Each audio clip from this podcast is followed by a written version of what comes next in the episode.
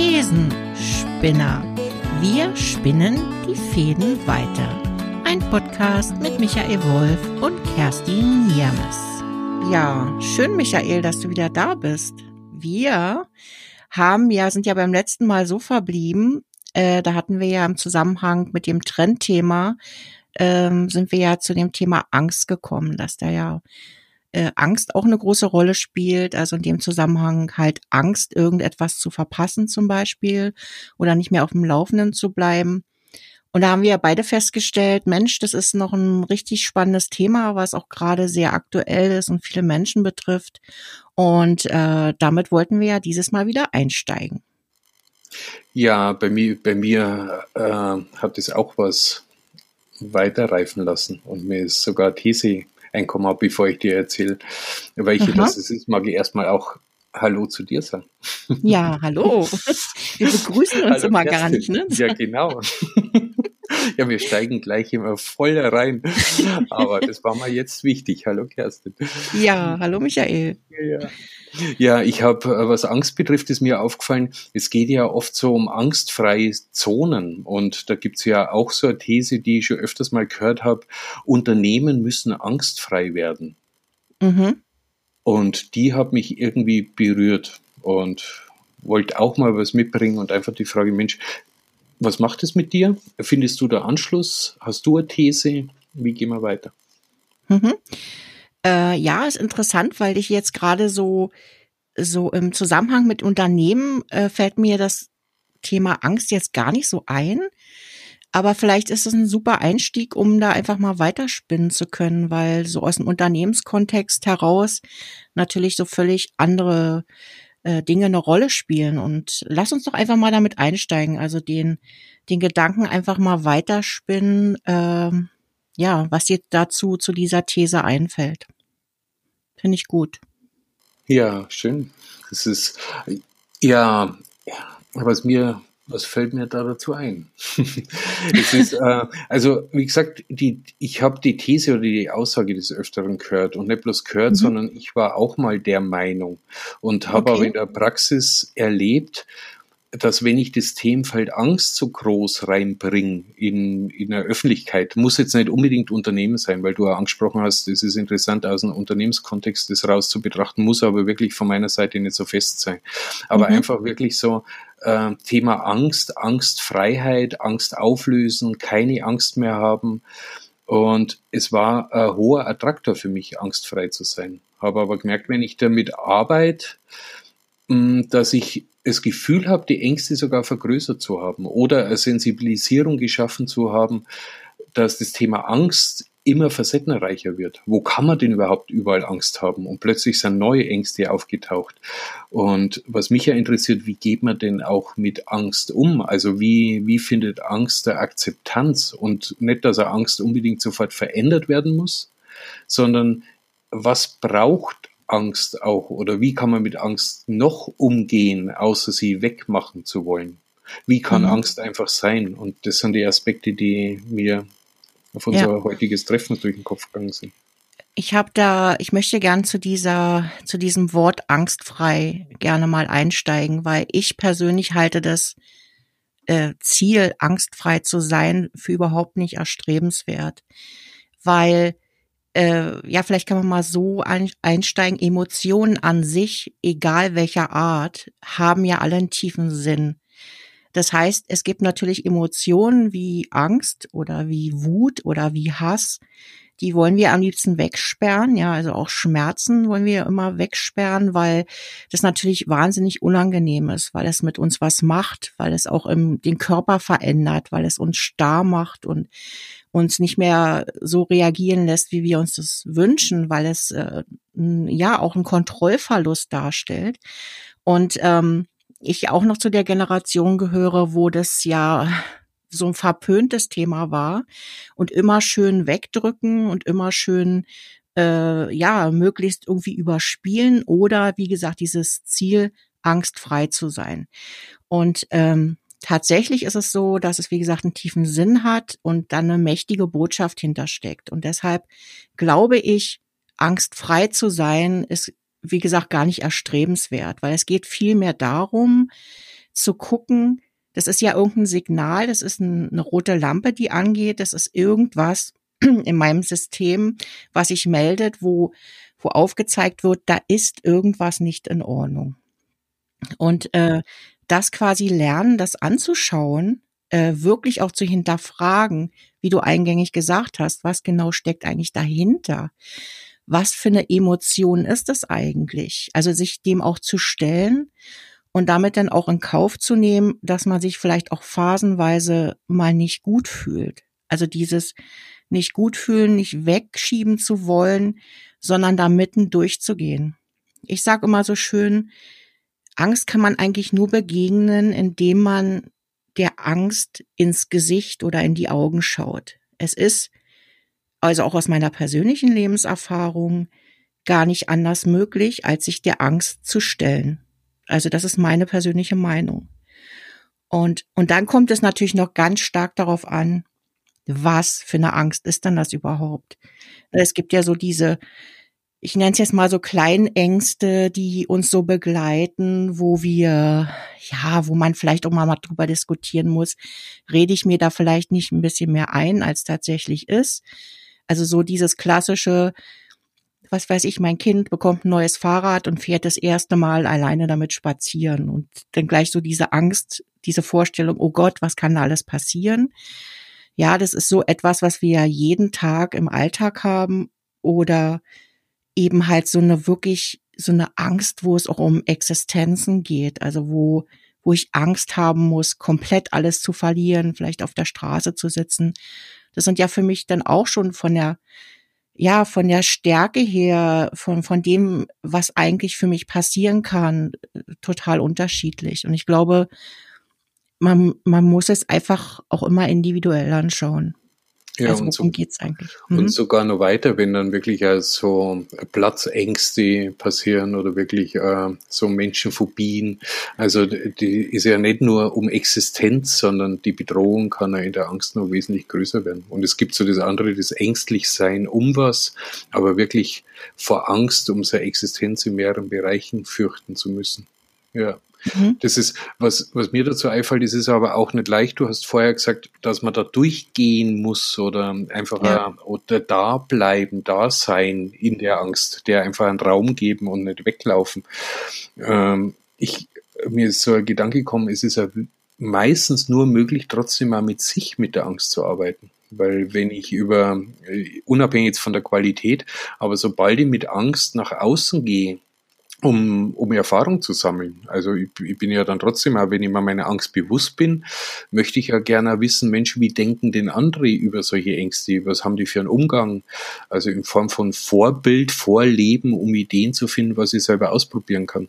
Ich finde den Schritt aber gar nicht so leicht, weil, weil meistens das Gegenüber entweder mit Angst wegmachen reagiert, dann bin ich wieder bei angstfrei. Also da scheine ich angenehmer zu sein, wenn ich keine Angst habe Mhm. So ein erklärtes Ziel, oh, dem anderen geht's gut, wenn er keine Angst mehr hat, ich helfe ihm.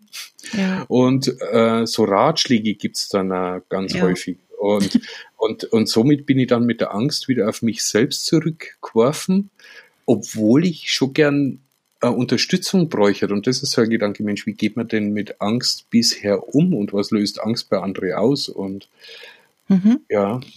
Ja, Vielleicht kommen wir da ein bisschen weiter, wenn ich dich einfach mal frage, was, was hast du denn für persönliche Erfahrungen gemacht, wenn du jetzt so richtig massiv in einer Angst bist? Also wo du wirklich sagst, da passiert jetzt was oder da könnte etwas passieren, was mein Leben gravierend verändert. Was, was hilft dir denn dann oder was hat dir in der Vergangenheit vielleicht schon geholfen in so einer Situation? Naja, ich glaube, es taucht was auf, das Dasein wenn ich das Gefühl habe, ich kann einfach da sein und ich habe jemand da, der auch einen Schutzraum drumherum hält oder sogar mich hält, aber das muss gar nicht sein. Was, was mir wirklich so auf den Punkt, wenn ich, wenn ich nicht anders sein muss, sondern ich bin so, wie ich bin, erstmal in Ordnung. Und ich weiß aber drumherum, angenommen, ich habe Angst, dass ich hm, von irgendwas bedroht werde, äh, das Monster gibt, ich mache es jetzt einfach mal ein bisschen in die Richtung, dann ist ja toll, wenn wer anders da ist, weil der kann mir davor schützen. Also zumindest vermittelt mal Gefühl. Ich darf aber trotzdem mit meiner Angst da sein und, und das ist wieder, ja, das Präsentsein, das Dasein, also nicht weg müssen aus der Angst. Weil, warum ich so in Stocken komme, das ist so widersprüchlich, weil eigentlich will ich die Angst ja weghaben, aber trotzdem merke ich gerade auf die Frage, passiert bei mir die Reaktion, nee, es hilft mir am meisten, wenn ich so angenommen werde, wie ich bin. Mhm. Und was passiert dann?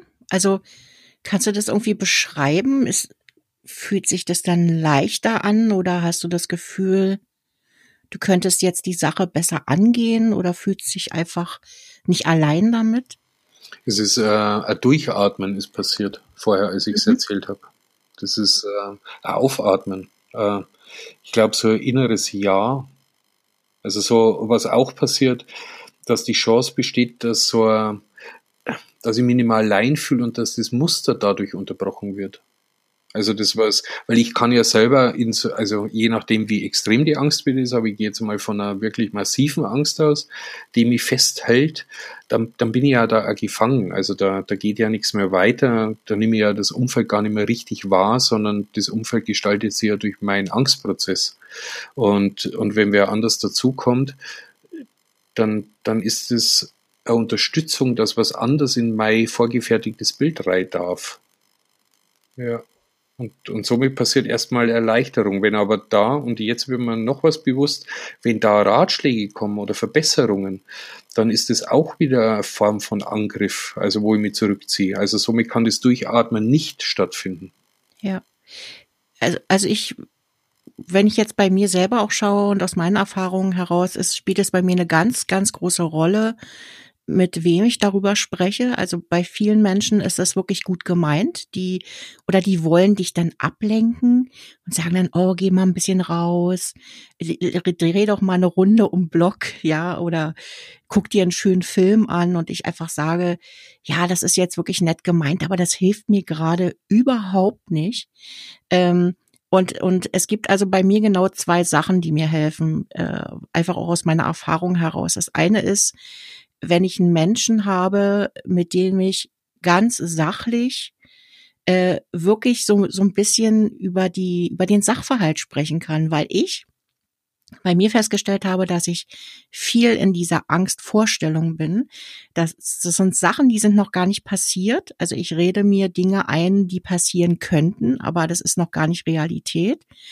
Und ich habe zum Beispiel als super tollen Gesprächspartner meinen Bruder. Ich habe manchmal dann einfach so, ich, wenn ich dann so in so einer Angst bin, sage ich, ich muss jetzt mit meinem Bruder sprechen, weil der, der ist dann auch frei von Vorwürfen. Das ist auch was, ähm, was ich auch ganz wichtig finde. Der, der hinterfragt nicht meine Emotionen und sagt, Mensch, jetzt nimm dich mal zusammen oder so. Der sagt einfach, lass uns doch mal genau den Sachverhalt anschauen wie ist denn die Sachlage? Und dann, dann geht ihr da so ganz sachlich und nüchtern ran und, und, und so nach und nach fallen so diese ganzen, äh, wie soll ich sagen, illusorischen äh, Sachen, die ich mir rundherum aufgebaut habe, die, die fallen dann so ab.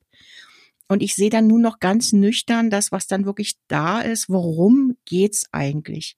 Und, und daraus ergibt sich dann, was musst du jetzt eigentlich regeln oder was musst du jetzt zuerst tun, damit es besser wird? Die Situation zum Beispiel.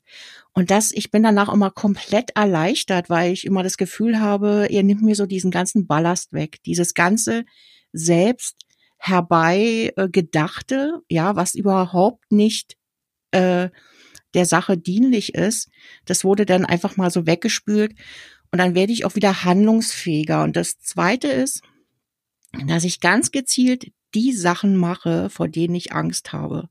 Also damit meine ich jetzt selbstverständlich nicht aus einem fliegenden Flugzeug zu springen, ähm, sondern es sind ja manchmal so zum Beispiel so bürokratische Sachen, wenn es um die Existenz geht. Ne? Du musst vielleicht, was weiß ich, wenn du irgendwelche Sachen gerade nicht bezahlen kannst, weil ja, weil kein Geld reinkommt oder wie auch immer, dann musst du mit den Leuten in Kontakt gehen und mit denen besprechen, wie sieht die Situation aus, kann ich vielleicht meine Miete mal zwei Wochen später zahlen und so weiter.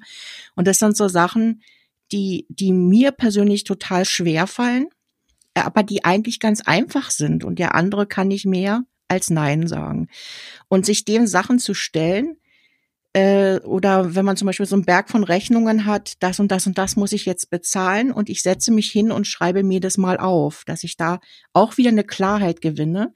Ja, es ist auch schmerzhaft in dem Moment. Es ist es kann natürlich auch zu so einem, äh, zu diesem berühmten Tritt in den Magen führen, dass man dann erstmal denkt, oh Gott, äh, so krass äh, hatte ich es gar nicht in meiner Vorstellung. Das kann natürlich auch passieren. Aber du hast den enormen Vorteil, dass du dich mit Fakten auseinandersetzt. Und dieses wirklich nüchtern mit Fakten auseinandersetzen, das und dann zu handeln. Und das kann jeden Tag nur eine Kleinigkeit sein. Und dann merkst du nämlich auch, oh Mensch, so schlimm ist es ja gar nicht, zum Beispiel da mal anzurufen und nachzufragen. Es funktioniert. Ne? Ich muss es bloß einfach machen. Und, und ja, und ich fühle mich dabei nicht wohl. Und, und ja, und ich schäme mich vielleicht auch dafür. Da kommen wir dann auch zu dem zweiten Thema, was wir ja auch angeschnitten hatten beim letzten Mal. Da spielt natürlich auch Scham eine ganz große Rolle, ja, dass ich äh, vielleicht um Hilfe bitten muss. Ähm, und um Hilfe bitten ist mit mir, bei mir zum Beispiel ganz stark auch mit Scham behaftet, weil es ist, ähm, ist nicht so ohne. Also das mache ich nicht einfach so. Und ähm, das sind so die Dinge, die mir helfen. Und ich glaube, einfach dieses in Bewegung bleiben, sowohl geistig als auch in, in Form von irgendeiner Handlung, die ich dann mache. Ähm, also ich glaube, dass das für mich, also für mich persönlich gangbare, gangbare Wege sind. Ja. Ja, was, was mir sofort für Parallelen einfallen, es geht wieder um den Raum, der erst einmal die, die Empfindung öffnet oder weitet oder nur andere Komponenten mit dazu bringt. Und du hast dann einen neuen Punkt mit reingebracht oder einen ergänzenden. Der, wenn der Raum, also wenn ich mich mit jemand öffne oder mir selbst auch begegnet in der Angst, sobald was Beschämendes noch dazu kommt, dann wird die Angst äh, verhärteter, also äh, massiver. Das heißt, sie, sie öffnet sie dann nicht, ist, ist so meine Beobachtung, sondern dann kommt ja nochmal der zweite Angst drüber, die wo aus Scham besteht und dann wird es ganz schwierig. Und wenn man wenn man es wieder im Gegenüber sagt, da die Geschichte, die du von deinem Bruder erzählt hast, er bringt nichts Beschämendes mit. Also zumindest in der Geschichte ist mir nichts aufgefallen, was da beschämend wäre sondern er, es hat Raum, überhaupt eine nüchterne, und du, du hast den Begriff nüchtern benutzt, eine nüchterne Betrachtungsweise das heißt nicht nur Annahme für System, es darf auch Widerspruch oder Klärung stattfinden.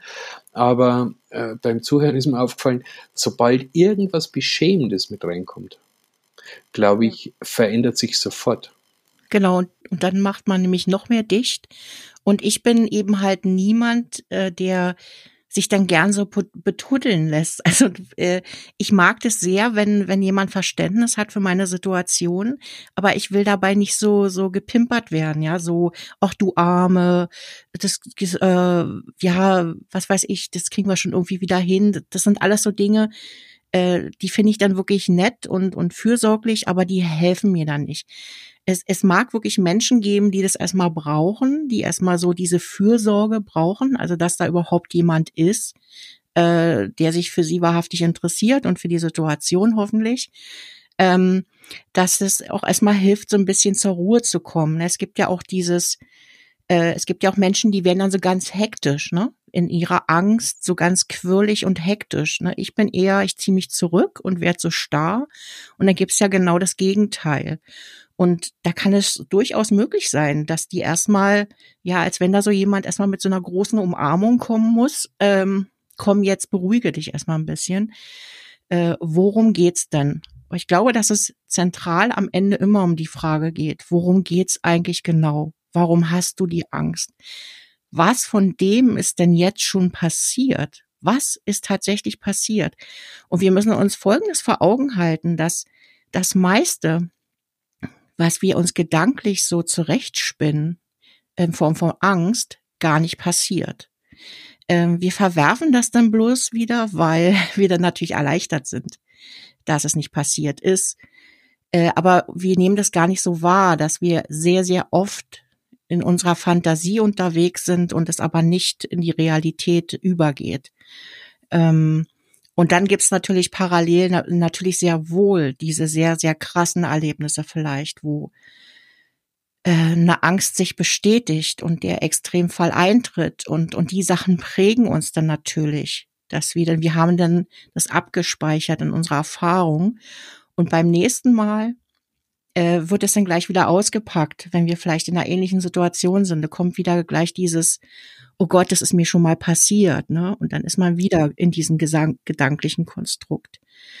Und, und ähm, diesen Part mit der Scham würde ich ganz gerne auch noch mal so ein bisschen rausarbeiten wollen, weil ähm, ja, vielleicht bin ich jetzt so ein bisschen eigennützig unterwegs, weil das Thema Scham bei mir auch so einen extremen Hebel hat ähm, und und und dazu führt, dass ich mich wirklich zu Hause einschließe im Extremfall, weil ich so schambehaftet bin. Und natürlich kommt es auch dadurch, dass wir ja gelernt haben, schon als Kinder, wir wohnen im Grunde genommen, wir sind ja noch die Generation, die mit Angst erzogen wurde, ja. Das war ja bei uns normal. Wir sind ja gerade so vorbeigeschlittert in der Schule an, äh, ja, man durfte nicht mehr mit dem Stock geschlagen werden, aber es hat ja schon sehr viel stattgefunden über so psychische Angstmache, so von wegen, äh, du musst das und das machen, damit du hier mithalten kannst, sonst wirst du hier nicht integriert in die Klasse und wirst ausgelacht von den Schülern und so weiter. Ähm, das schon mit diesem ganzen Angstgebilde sind wir erzogen worden. Und, und da spielt natürlich ganz, ganz arg dieses, dieses Schamgefühl dann wieder rein, wenn man das eben nicht erfüllt oder wenn man äh, nicht stark ist. Das ist halt ja auch was, wenn du Angst hast, bist du nicht stark. Ja, das ist ja so ein Glaubenssatz. Ähm, dass man sich dann eben halt minderwertig fühlt und, und dann auch in dieses Schamgefühl dann verfällt. Ich weiß nicht, wie das bei dir ist. Was, was macht denn Scham mit dir? Ja, äh, ich kenne eine Situation, da bin ich mal beschämt worden und das begleitet mich bis heute. Also, äh, und da weiß ich gar nicht, da habe ich mal geglaubt, äh, ich kann was nicht. Also, das hat wirklich Einflüsse drauf, ob ich mir selber Fähigkeiten zutraue oder nicht. Und das ist was ganz was Pragmatisches, das Englisch sprechen. Und Aha. ich habe ähm, ich habe also mit dem Gymnasium begonnen und habe da Latein gehabt, humanistisches Gymnasium, habe es dann familiär bedingt, äh, habe ich den Weg nicht fortführen können und habe dann auf die Mittelschule wechseln müssen. Und die haben alle schon aus anderen Gymnasien kommend, haben die zwei Jahre Englisch gehabt. Und ich bin in eine Klasse gekommen ohne Englischvorkenntnisse, weil ich ja nur Latein gehabt habe. Und dann habe ich eine Englischlehrerin gehabt, die hat nur Englisch gesprochen. Mhm. Und die hat so einen ganz einen einfachen Satz gefragt wie, What's time, please? und äh, ich habe ja nicht gewusst, was die zu mir sagt. Und ja. ich glaube, für sie war überhaupt nicht verständlich, dass ich nicht einmal das Einfachste weiß. Aber ich keine Ahnung, was die wollte. Und ich habe versucht, das vor der Klasse ja zu vermitteln. Äh, aber da habe ich schon gemerkt, ich pralle so auf eine für sie unvorstellbare Welt, dass ich das nicht verstehen kann, dass somit ein Beschämen vor der Klasse stattgefunden hat. Und da habe ich lang gebraucht, also ich würde mal sagen ungefähr ähm, wahrscheinlich 35 Jahre, ungefähr 30, bis ich gemerkt habe, dass ich deswegen glaube, ich kann nicht Englisch sprechen. Und ich habe Englisch immer weggeschoben. Englisch interessiert mich nicht. Englisch ist meine Sprache. Ich habe kein Sprachtalent. Mag alles auch sein. Aber, aber irgendwann in, in einem beruflichen Kontext bin ich dem begegnet, der früheren Schamprägung. Und somit, wenn du fragst, was das mit mir macht, es hat mir eigentlich einen Reifungsprozess gestohlen, würde ich sagen, der wofür andere selbstverständlich ist. Und dass ich mich in hohem Alter wirklich nur mit was auseinandersetzen muss, ja, wo es schwieriger wird, weil der Zugang ganz einfach verändert ist. Und das war eigentlich ein verständlicher Auslöser damals, also kann man alles nachvollziehen, aber trotzdem hat die Beschämung, die für mich empfundene Beschämung, was komplett ausgeblendet. Und das bin ich nicht mehr angegangen. Und nur über Zufall bin ich drauf gekommen, dass das überhaupt dahinter steckt. Das ist nämlich nur, was ich auch noch erzählen will. Ich hätte ja das nicht benennen können, dass ich da mal beschämt worden bin. Also das heißt, es braucht ja erstmal das Erkennen und das Annehmen von, dass ich sowas wie Scham überhaupt empfinden darf. Also ist, ist ja auch schon ein Schritt, wenn ich, wenn ich auf mein Leben zurückschaue. Früher hätte ich vielleicht sogar eher gesagt, Scham kenne ich überhaupt nicht, habt überhaupt kein Problem. Die anderen können doch machen, was wollen. Äh, ich bin noch nicht beschämt. Und darum glaube ich ja nochmal die Offenheit für den Schritt, das überhaupt das Thema mal bei sich sich annehmen dem, was ist ein Scham, wo gibt es einen Scham und, und ich glaube, dann kann es weitergehen. Also Scham kann massiv was in der Entwicklung blockieren. Ja, ich kenne das auch. Äh, ich habe ja beim letzten Mal auch schon gesagt, dass es auch bei mir echt tief sitzt, weil Scham bei mir eine richtig heftige Emotion auslöst. Also ich würde mal sagen, ich kenne es auch im Zusammenhang lustigerweise auch mit den Fremdsprachen, weil ich bin ja auch so talentfrei, was Sprachen anbelangt. Ähm, eigentlich darf man das gar nicht mehr erzählen, aber ich habe jahrelang in, in internationalen Unternehmen gearbeitet. Ke keine Ahnung, wie ich das gemacht habe. Ähm, ich, ich weiß es wirklich nicht mehr. Natürlich geht es hier und da, kann man sich ein bisschen verständigen, aber sobald es wirklich um echte Kommunikation geht, kriege ich also, es gibt so wenige Situationen, die mir wirklich die Beine wegziehen und das ist eine von denen. Also bei mir ist Sprache noch ein ganz wunder Punkt, der auch resultiert aus dieser Schulzeit, weil ich irgendwann mal gelernt habe äh, oder mir gesagt wurde, ich bin ich bin dumm, ich werde es nie lernen. Ich werde, äh, also man hat mir das zwar im Zusammenhang mit der deutschen Sprache gesagt, ich werde die deutsche Sprache niemals erlernen. Und äh, da ist richtig wie so ein Komplex. Also bei mir ist richtig auch, wenn, wenn mich jemand drum bittet oder wenn jemand plötzlich vor mir steht und mit mir zum Beispiel Englisch spricht, habe ich sofort dieses Schamgefühl. Und was macht es mit mir? Ich kann überhaupt nicht mehr denken. Und ich könnte auf der Stelle im Boden versinken. Und derjenige mir gegenüber, der versteht es in dem Moment gar nicht, weil der sagt, es ist ja auch nicht schlimm, wenn es jetzt nicht perfekt ist zum Beispiel. Aber bei mir sitzt das auch so tief und es ist unglaublich, wie einen das sein Leben lang behindern kann in einer Sache, bloß weil man irgendwann mal als Kind dieses tiefe Gefühl gelernt hat in, in der Situation, im Zusammenhang mit Sprechen. Äh, und bei mir war es auch Sprechen allgemein. Da wurde ich dann auch ausgelacht und von, von einer Lehrerin übrigens. Ausgelacht und bloßgestellt vor der Klasse und so weiter. Ähm, und das ist bis heute so geblieben. Und ich habe es nicht geschafft, das in irgendeiner Art und Weise zu überwinden. Und das Endresultat davon ist natürlich, dass man dann irgendwann aus der Übung ist. Ne? Man hat irgendwann dann auch nicht mehr das, äh, die nötigen Wörter parat. Ähm, man, man stockt irgendwie so komisch rum. Also wenn ich alleine mit jemandem bin, ja, den ich nicht kenne, ist mir das auch egal, ähm, wenn ich dabei nicht beobachtet werde. Aber ähm, sobald jemand mit dabei ist, äh, ist mir das total unangenehm. Ja. Ähm, ja, das ist einfach, sage ich mal, die unangenehme Wirkung von Scham. Ich würde jetzt aber ganz gerne nochmal über, darüber sprechen, was es auch andersrum bewirken kann, weil, weil Scham ist ja auch so ein, so ein Wächter von, äh, wie soll ich sagen, von, von persönlichen Werten. Weil äh, wir, ich will jetzt nicht sagen oft, aber ich sag mal ab und zu auch mal Sachen machen, ähm, die vielleicht nicht unseren Werten entsprechen. Wir tun sie aber trotzdem. Aus irgendeinem Grund, weil wir anerkannt werden wollen, weil wir in dem Moment cool sein wollen. Ne, dieses auch mal über die Stränge schlagen, vielleicht den einen oder anderen Spruch raushauen, der für den anderen nicht gut ist, weil er in dem Moment irgendwie in der Gruppe lustig rüberkommt oder wie auch immer. Und wenn wir dann in unserem Kämmerlein sitzen, stellen wir auf einmal fest, boah, das war eigentlich voll daneben. Ich schäme mich für mein Verhalten, ja.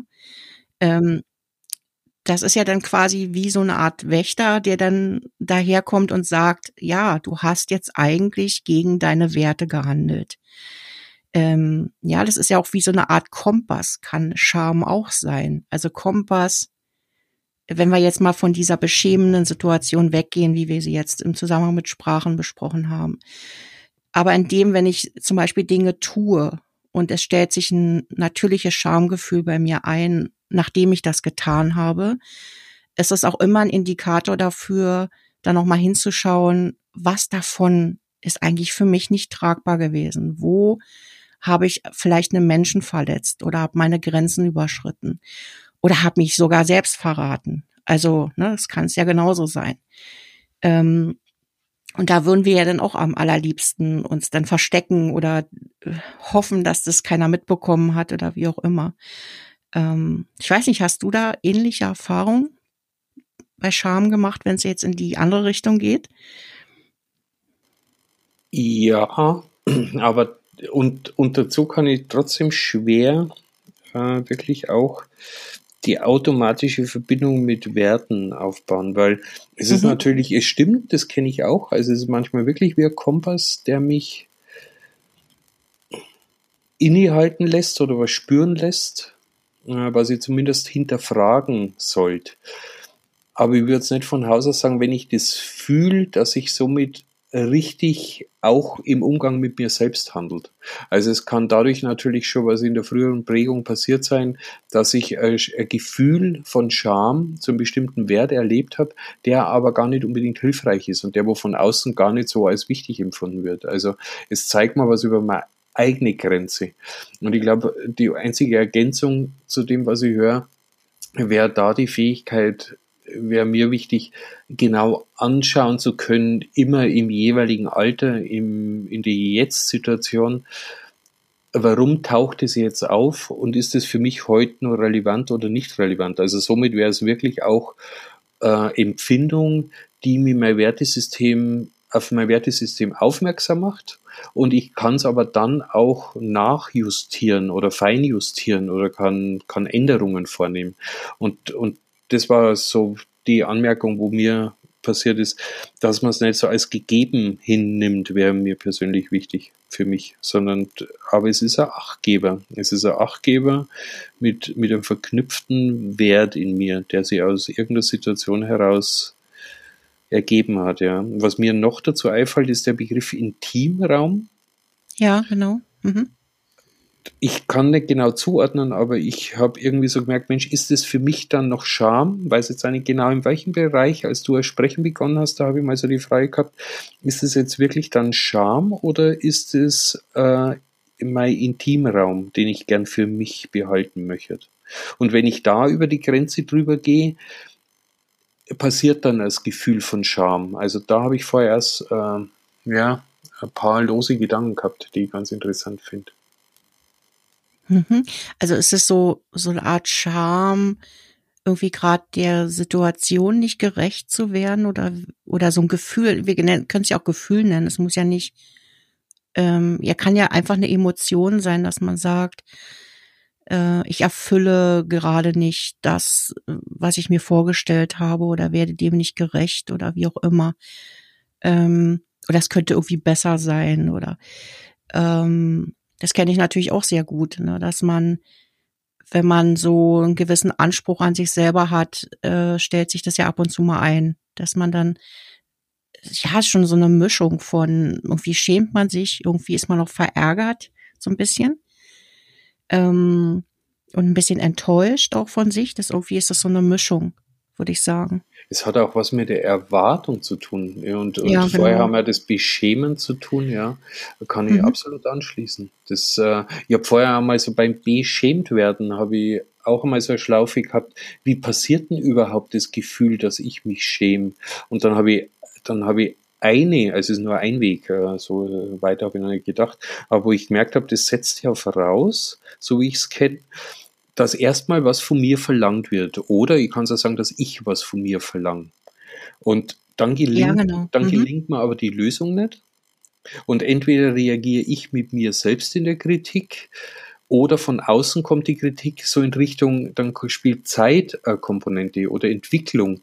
Jetzt müsstest du das doch endlich schon mal können. Also das heißt, dann kommt zu der Vorannahme nochmal eine zweite Vorannahme dazu, du hast es ja gesagt, dass man so ein bisschen als dumm hingestellt wird. Also, ja. ähm, und da spielen so Faktoren.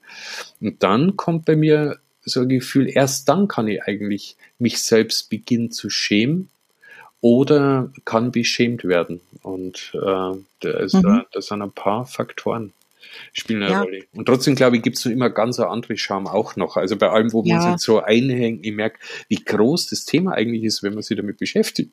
Ja, ja, ja, vor allem, das ist riesen, riesengroß, weil vor allem äh, das, was ganz wichtig, was mir noch ganz wichtig ist zu sagen, dass, ähm, dass sich wirklich lohnt, so ein, so ein Gefühl, was sich erstmal nicht gut anfühlt, ähm, wirklich mal rundum anzuschauen und auch so ein bisschen das, das Gute darin zu suchen, weil es immer einen Sinn und einen Zweck verfolgt. Das ist nicht irgendwie gemacht worden, um uns zu ärgern, sondern um uns weiterzuentwickeln, auch wenn wir das in dem Moment gerade überhaupt nicht brauchen und wollen und wir das einfach nur weghaben wollen, was auch verständlich ist. Aber es hat es hat auch was Gutes in sich. Ne? Und wenn man das mal so, so, so in dieser vollen Facette anschaut, äh, dann kann man sich auch ein bisschen mehr damit anfreunden und, und hat nicht immer dieses Gefühl des Wegdrückens. Weil wir können da so viel Deckel oben rauf tackern, wie wir wollen. Das Gefühl bleibt, es ist da und es macht irgendwas mit uns. Es macht uns, es beeinflusst uns entweder in unserem Handeln, dass da irgendwie eine völlig andere Reaktion entsteht, äh, ja, die man sich in dem Moment gar nicht erklären kann, wo man manchmal sagt, warum habe ich jetzt eigentlich so reagiert? Weil vielleicht unten drunter dieses Schamgefühl war, was man wegdrücken wollte ähm, ne, und hat dann total komisch drauf reagiert, was dann für den anderen überhaupt nicht mehr nachvollziehbar war in der Situation. Ähm, es sucht sich so oder so ein Kanal und und äh, man ist wirklich gut beraten damit, wenn man wirklich ich will jetzt nicht sagen, das ist eigentlich ein total doofer Satz, aber da ist was Gutes dran. Willkommen heißen. Ja, so, okay, bist da, ja, du Emotionen. Jetzt lass uns mal miteinander reden. Warum bist du da? Was genau willst du mir sagen? Und ich glaube, dass dann vielleicht einfach der Umgang, das, äh, ja, und es geht ja eigentlich darum, damit besser umgehen zu können, nicht total handlungsunfähig zu werden, so, ne, wie ich das auch kenne. Also auch gerade Scham macht mich total klein. Also, ne, da bin ich dann ganz klein, sitze dann nur noch in der Ecke, fühle mich super minderwertig und will dann eigentlich am Leben gar nicht mehr teilhaben. Ähm, und, und das ist so schade natürlich. In bestimmten Situationen zieht man sich dann völlig raus äh, und, und die außenstehende Welt, das kommt ja auch noch mit dazu, die, die Mitmenschen, mit denen man zu tun hat, können es oft gar nicht nachvollziehen. Und es ist ja auch nach wie vor noch ein Tabu, äh, über diese Dinge zu sprechen. Also gerade schon das Wort Scham auszusprechen, ist schon schambehaftet irgendwie. Ah, wie kann ich jetzt über Scham sprechen? Das hat doch hier nichts zu suchen. Es ist doch ein Tabuthema. Ne, das ist, das, äh, ne? Also Angst sind wir schon sehr viel offener mit geworden, gerade jetzt äh, in der aktuellen Situation. Aber Scham, ich weiß nicht, geht's dir da genauso? Oder ich habe irgendwie das Gefühl, das ist irgendwie noch etwas, wo am liebsten Deckel oben drauf gehört. Mm, bei mir passiert gerade durch unser Gespräch auch dass ich natürlich viel auch nachdenke, äh, wenn dir zuhöre über was ist Scham überhaupt oder oder fühle mich dann vielleicht könnte mir ja beschämt fühlen, wenn ich da jetzt auch keinen Inhalt generiere, aber was bei mir auftaucht, ist so Zeit. Also taucht wieder die Intimität auf. Also äh, wir haben jetzt doch so bestimmte Aspekte beleuchtet, was Scham ausmacht und was mir jetzt gerade, ich, ich beschäftige mich einfach damit. Also da ist einfach was mhm. losgegangen, wo ich so die Vielfalt merke und wo ich so gerne im Inneren hinspüren reise und wo ich gar nicht mehr so viel sagen kann, weil ich irgendwie jetzt echt an einem Punkt auch bin, das macht was mit mir und, äh, und das passt aber zu dem, was du gesagt hast ich nehme jetzt einfach gern die Zeit, ohne dass ich mich dafür schäme.